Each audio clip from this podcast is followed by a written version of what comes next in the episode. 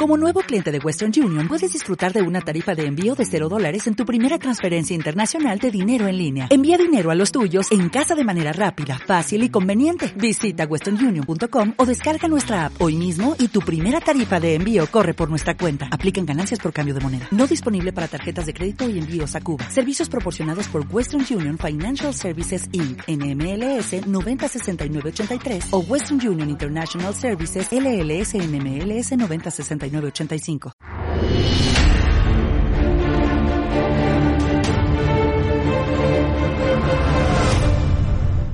Hola, ¿qué tal? Bienvenido a Demos, la actualidad con criterio. Como todos los lunes tenemos hoy la suerte de contar con nuestro economista de cabecera, el señor Roberto Centeno. Roberto, ¿qué tal? Muy buenas tardes. Muy buenas tardes. ¿Qué tal el fin de semana es sagrado, santo.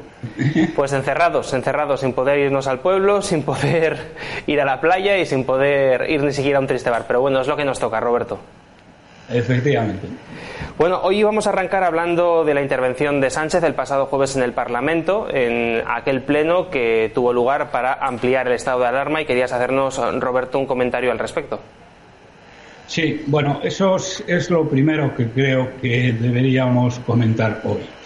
Eh, bueno, como saben todos ustedes, el pasado jueves en el Congreso tuvimos ocasión de presenciar una vez más la abyecta farsa de este presidente de la República Bolivariana de España, Pedro Sánchez, sacando pecho nada más y nada menos que de su buena gestión de la crisis cuando España es líder mundial de muertes per cápita y eso solo teniendo en cuenta las cifras oficiales, que son la mitad de los reales.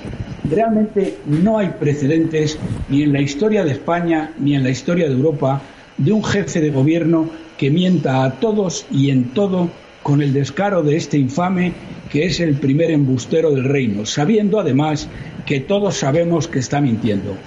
Estamos ante un problema de brutal ambición de poder, de carencia total de escrúpulos, de una facilidad pasmosa para mentir, amplificada por los grandes medios de comunicación que han sido sobornados con dinero público, un dinero que, no se olviden ustedes, se ha robado a los autónomos y a las pymes, a los que no se les permite trabajar y tampoco se les paga por no permitirles trabajar.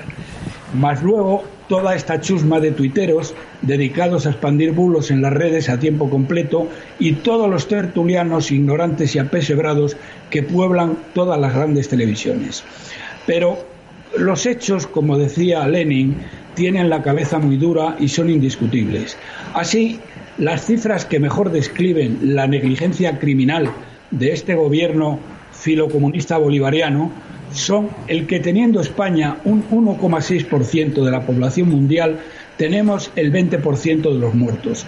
Estamos a la cabeza del mundo en muertos per cápita, entre 10 y 100 veces más que la mayoría de los países, una cifra casi inimaginable y algo especialmente trágico cuando la gran mayoría de estos fallecidos son de esa generación llamada del oro que creó nuestra clase media y sobre cuyo esfuerzo se ha sustentado la prosperidad de nuestro país, que ahora una banda de canallas filocomunistas bolivarianos están intentando destruir. Pero no solo es eso, no es solo la incompetencia homicida de esta chusma canalla que hoy nos gobierna, la que está matando en proporción superior a cualquier otra nación. Es que además somos también el primer país del mundo con más sanitarios contagiados por la enfermedad. Esto da muestra de la mondacidad y de la imprevisión de este gobierno de irresponsables. Primero negaron la pandemia, después pusieron, no pusieron los medios para combatirla y en el colmo de la miseria chabacana de Adriana Lastra en el Congreso el jueves pasado le echa la culpa al PP. Es inaudito. Es decir, el país con más muertos por millón de habitantes y culpa a la oposición que no está gobernando de los muertos. Pero hay un caso concreto donde la acción del gobierno no es solo de indigencia criminal, es de criminal en sentido lato y específico de la palabra. Y me refiero al indigno e ignorante ministro de Sanidad, el cual no solo es negligente en grado superlativo, sino directamente un criminal. Y me explico. En un infame circular del 31 de marzo pasado firmado por este canalla obliga a volver al trabajo a todo el personal sanitario que tenga que esté contagiado, aunque esté contagiado, pero que tenga síntomas leves, ¿eh? con el riesgo obvio de esparcir el virus y matar a los pacientes inmunodeprimidos.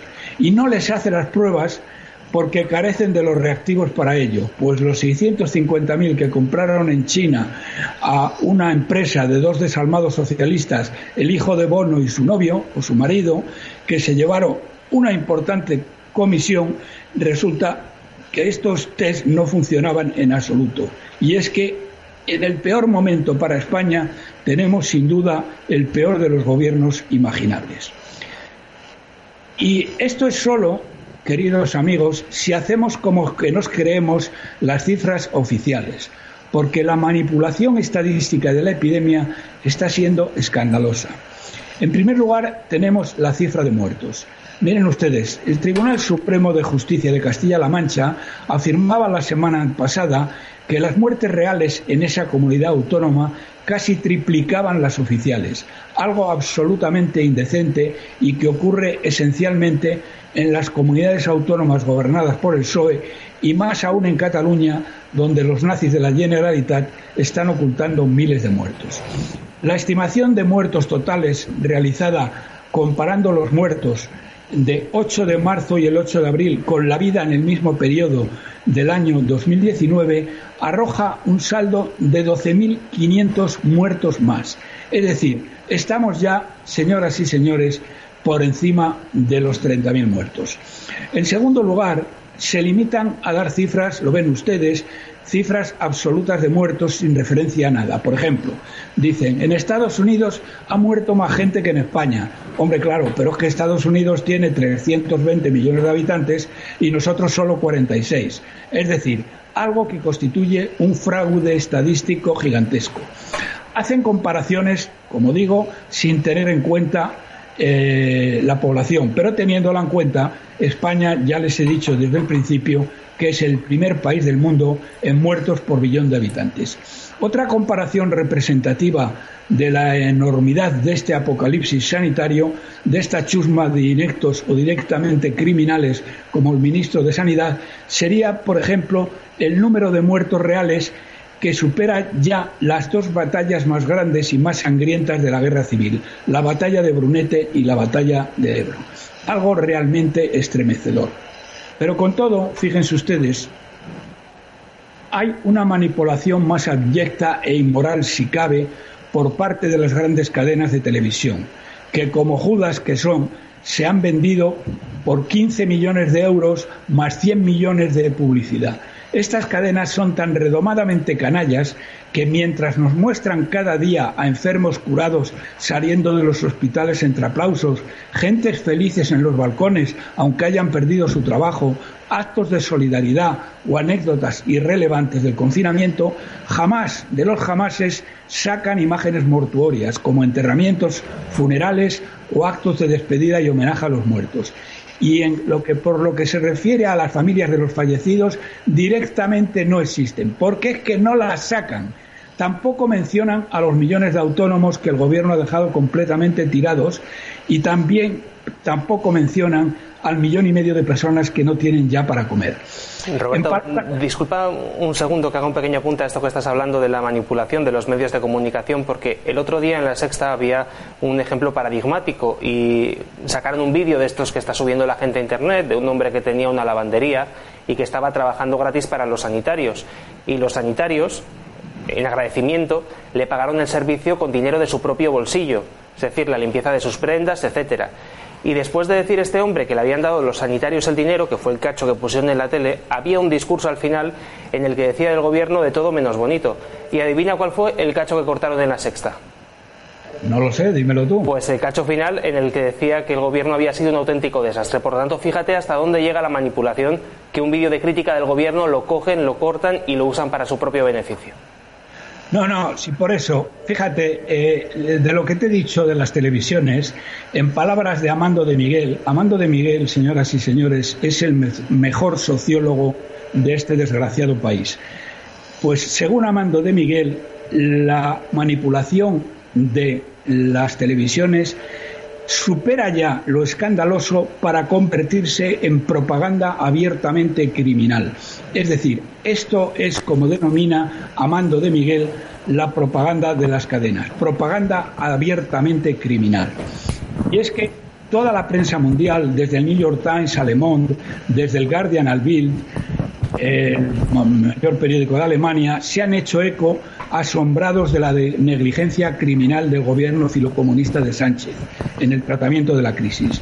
Un resumen de la misma fue el realizado por Bloomberg, la mayor agencia de noticias económica mundial, que decía el primer ministro Sánchez ha cometido una cadena de errores inauditos en el tratamiento de la crisis. Uno de los más importantes fue el alentar una serie de manifestaciones de feminismo el 8 de marzo pandemia era ya perfectamente conocida y visible. Esta increíble imprudencia es la que ha llevado a España a tener la tasa de mortalidad más alta del mundo. Esto dicho por Bloomberg. Y luego eh, eh, paso ya a un tema, al tema, si te parece, económico. ¿eh? y aquí tengo que referirme a un artículo publicado el martes pasado en el mundo por este hijo de Satanás que se llama José Borrell, al que pullaron trincando en la Bengoa, que decía el tío que habrá, y fíjense ustedes lo que piensan hacer estos tíos, habrá inevitablemente que capitalizar empresas con nacionalizaciones, aumentará el tamaño del sector público y del Estado y aumentará significativamente todos los impuestos. Y es que, fíjense, que ya ni siquiera se molestan en disimular sus intenciones, que es a convertirnos en la Venezuela eh, de Europa. Por ello, eh, como afirma el sociólogo Amando de Miguel, lo primero para salir de la crisis es destituir al gobierno y procesarlo después. Algo que si no fuera un redomado cobarde entra dentro de las atribuciones y obligaciones de su Majestad don Felipe VI. Pero en fin, eh, en el tema económico quiero decirles que eh, primero y finalmente se le han concedido a España unos créditos, no están todavía totalmente cuantificados, pero están en torno a los 50.000 millones de euros. Con estos 50.000 millones de euros, señoras y señores, más los 30.000 millones que todos los años necesitan pedir al BCE para poder mantener todos los chiringuitos en marcha, vamos a tener un incremento de deuda de 80.000 millones de euros.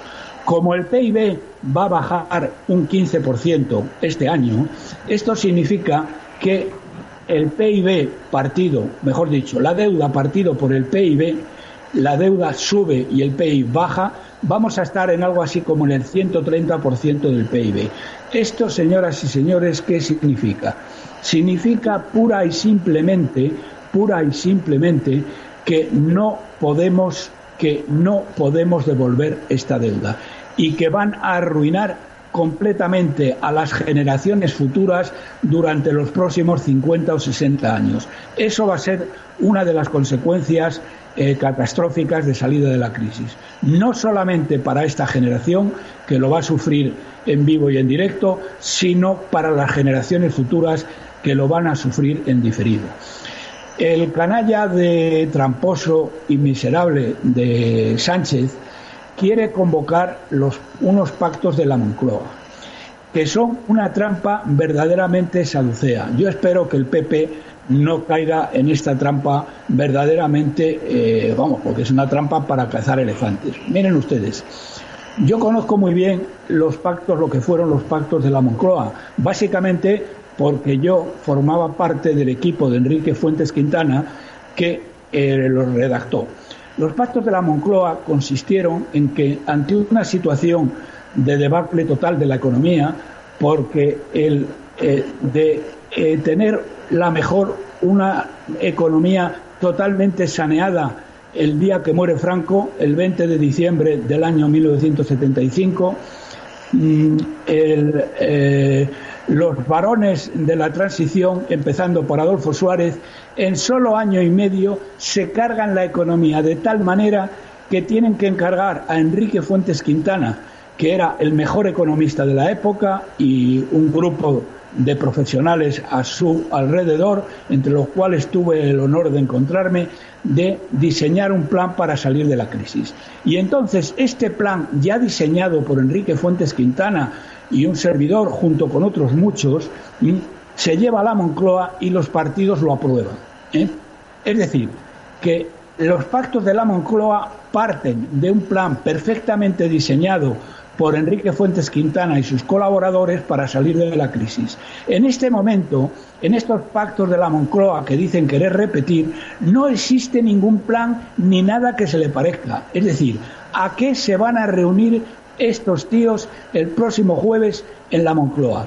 Pues absolutamente para nada, mejor dicho, para una cosa. Lo que quiere hacer Sánchez es mutualizar el desastre que se avecina o dicho en otras palabras más claras, si les parece, hacer corresponsables del desastre a todos, de tal manera que ellos se vayan con las manos eh, limpias y decir, bueno, esto ha sido culpa de todos, no ha sido culpa del Partido Socialista y de Podemos, sino ha sido culpa de todos. Eso es lo que quieren. Yo lo que espero es que este Mindundi, porque hay que ser Mindundi, para aguantar lo que está aguantando, los insultos que está aguantando el señor Casado y no hace más que firmarle cheques en blanco. Es que este chico es tonto.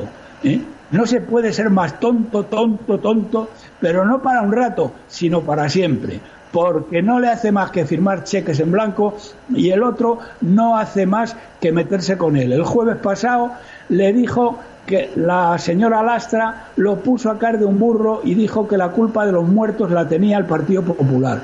Y este tío fue tan imbécil de que aprobó el, prolongamiento, el prolongar el confinamiento. Yo no sé lo que va a hacer en el caso de los pactos de, vamos a ver, de los falsos pactos de la Moncloa, porque insisto, es que no hay ningún plan a discutir, como había en el otoño del año 2000, eh, del año 1977, donde había un plan que tenían que aprobar o no aprobar y lo aprobaron. ¿Eh? Pero es que ahora no tienen absolutamente ningún plan, no tienen nada, no saben ni dónde les da el viento y no saben no saben siquiera cómo van a salir de esta desastrosa crisis que se va a cobrar eh, se va a cobrar millones de parados. Este trimestre, el cálculo que hemos hecho para este trimestre nos muestra que va a caer el PIB para el segundo trimestre del año nada más y nada menos que en un 50%. Y a nivel año hemos calculado que caiga un 15%. Y esto es lo que tengo que decir. La semana que viene podremos comentar si al final este tonto de lava de Casadín va a la Moncloa, ¿eh? para ver que no sé muy bien para qué, ¿eh? y se deja insultar y sigue dándole cheques en blanco este imbécil a este canalla redomado que lo que quiere es implantar una república bolivariana, como explicaba José Borrell el otro día en el diario El Mundo. Para finalizar, Roberto, nos habían mandado una pregunta a nuestro correo electrónico que tenía que ver con los eurobonos, los coronabonos y todos estos bonos de los que se está hablando últimamente en, las diferentes televisiones. Hay bastante confusión. De hecho, hace unos días apareció un artículo en el Confidencial diciendo que ojo con los eurobonos porque también nos mandarían a los hombres de negro a España. Entonces te pregunto, Roberto, ¿cuál es la diferencia entre estos bonos que nos pueden llegar de Europa y cuál parece que va a ser el que nos va a llegar finalmente si es que nos llega alguno. Vamos a ver, no nos va a llegar ninguno. ¿Por qué razón? Porque los eurobonos y los y los eh, ¿cómo los llaman? los coronabonos, ¿eh? Eh, la única diferencia entre los eurobonos y los coronabonos es el plazo. Los eurobonos son a largo plazo y los coronabonos son a corto plazo. Que esto fue una salida que quiso tomar Macron para ver si los alemanes tragaban no van a tragar ni pueden tragar con eh, los eurobonos y los coronabonos porque eso significa mutualizar la deuda. Es decir, eh, los países del sur, por ejemplo, España, e Italia, gastarían el dinero y lo devolverían los alemanes, los holandeses y los austriacos. Y eso no va a suceder, como ustedes comprenderán, ni con hombres de negro ni sin hombres de negro. Los hombres de negro lo que harían, lo que harán es controlar cómo se gasta el dinero que nos llevamos. El dinero que nos vamos a llevar es un dinero que parte de él viene del MEDE, que es un que tiene 500.000 millones de euros disponibles y ahí podemos llevarnos hasta el 2% del PIB, es decir, nos podemos llevar hasta 24 o 25.000 millones de dólares, digo de euros, ¿eh? y eh, este sí que mm, eh, obliga a un control por parte de los hombres de negro. esto está obligado para utilizar dinero del MEDE. Lo que pasa que eso probablemente se bajen un poco los pantalones y no lo vigilen como se va a vigilar, es decir, como se vigiló en Grecia. Entonces, eh, lo cual es malo para los españoles, porque a nosotros lo que nos interesaba es que vinieran los hombres de negro para ver cómo ese dinero se gasta y no cómo se despilfarra.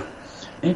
Bien, eh, por otro lado, España va a recibir dinero del Banco Europeo de Inversiones y va a recibir dinero también para los parados por la gente que ha resultado parada por la crisis. Y vamos a ver cómo ese dinero se reparte. Y eh, eso es lo que va a ocurrir. De ahí van a venir esos 50.000 millones aproximadamente que les he dicho antes, pero los bonos y los eurobonos no van a venir en absoluto porque, insisto, eso supondría que nosotros lo gastamos y los alemanes lo devuelven. Y los eurobonos, la diferencia entre eurobonos y coronabonos, eh, y coronabonos, repito, es el plazo. Los primeros son a largo plazo y los segundos a corto plazo, pero ni unos ni otros van a tener lugar. Y mm, bueno, que el país dijera que, digo el país, que el confidencial dijera que es que eso lo malo es que venían los hombres de negro, no hombre, no, lo malo es que lo devuelven los alemanes y los alemanes no quieren ni van a querer nunca. Y esa es un poco la diferencia, no sé si ha quedado claro la explicación. Y esos 50.000 millones que nos van a llegar, van a ser suficientes o va a hacer falta mucho más y esto nos va a llevar a una situación todavía peor? No, con esto ya nos vamos a una situación todavía peor, porque con esto vamos a una deuda del 130% del PIB. Y eso ya no lo podemos asumir. Eso es la ruina para las generaciones futuras, tanto si lo emplean bien como si lo emplean mal. Y lo están empleando hasta ahora realmente muy mal. O sea que sería algo así como dice el dicho popular, pan para hoy y hambre para mañana. Pan para hoy y hambre para mañana, exactamente. Pero más bien yo diría hambre para hoy y más hambre para mañana. Bueno, pues es una, forma un poco diferente de verlo, pero sí, al final es más o menos lo mismo. Roberto, pues eh, vamos a dejar aquí ya este programa. Te agradezco como siempre que nos hayas dedicado estos minutos en Demos y si todo va bien, nos vemos el próximo lunes. Vale, perfectamente. Pues el próximo lunes hablaremos y a ver qué ha pasado con estos pactos de la Moncloa, si el Mindundi de Casado va a la Moncloa para firmarle un cheque en blanco a, a Sánchez. Nosotros cerramos aquí este programa. Si te ha gustado el vídeo, dale al like, compártelo y recuerda que puedes seguirnos en todas nuestras redes sociales, en Facebook, en Twitter y en Instagram. También nos puedes seguir en YouTube y darle a la campanita para que te avisen cada vez que subimos un vídeo a nuestro canal. Hemos puesto en marcha, por cierto, también Telegram. Tenemos un eh, canal de Telegram, un grupo de Telegram al que puedes añadirte para recibir diferentes vídeos y diferentes eh, notificaciones de nuestra asociación. Por cierto, que si te quieres asociar, también lo puedes hacer. Tienes un enlace en la cabecera de YouTube para formar parte de Demos, para asociarte a Demos, para formar parte de la acción en una situación, por cierto, muy complicada para España. Y antes de también te queremos recordar que puedes hacer pequeñas aportaciones en nuestra cuenta de Patreon y también te puedes convertir en miembro de nuestro canal. Tenemos ya unos cuantos con los que vamos a cerrar este programa dándoles las gracias y este fortísimo aplauso.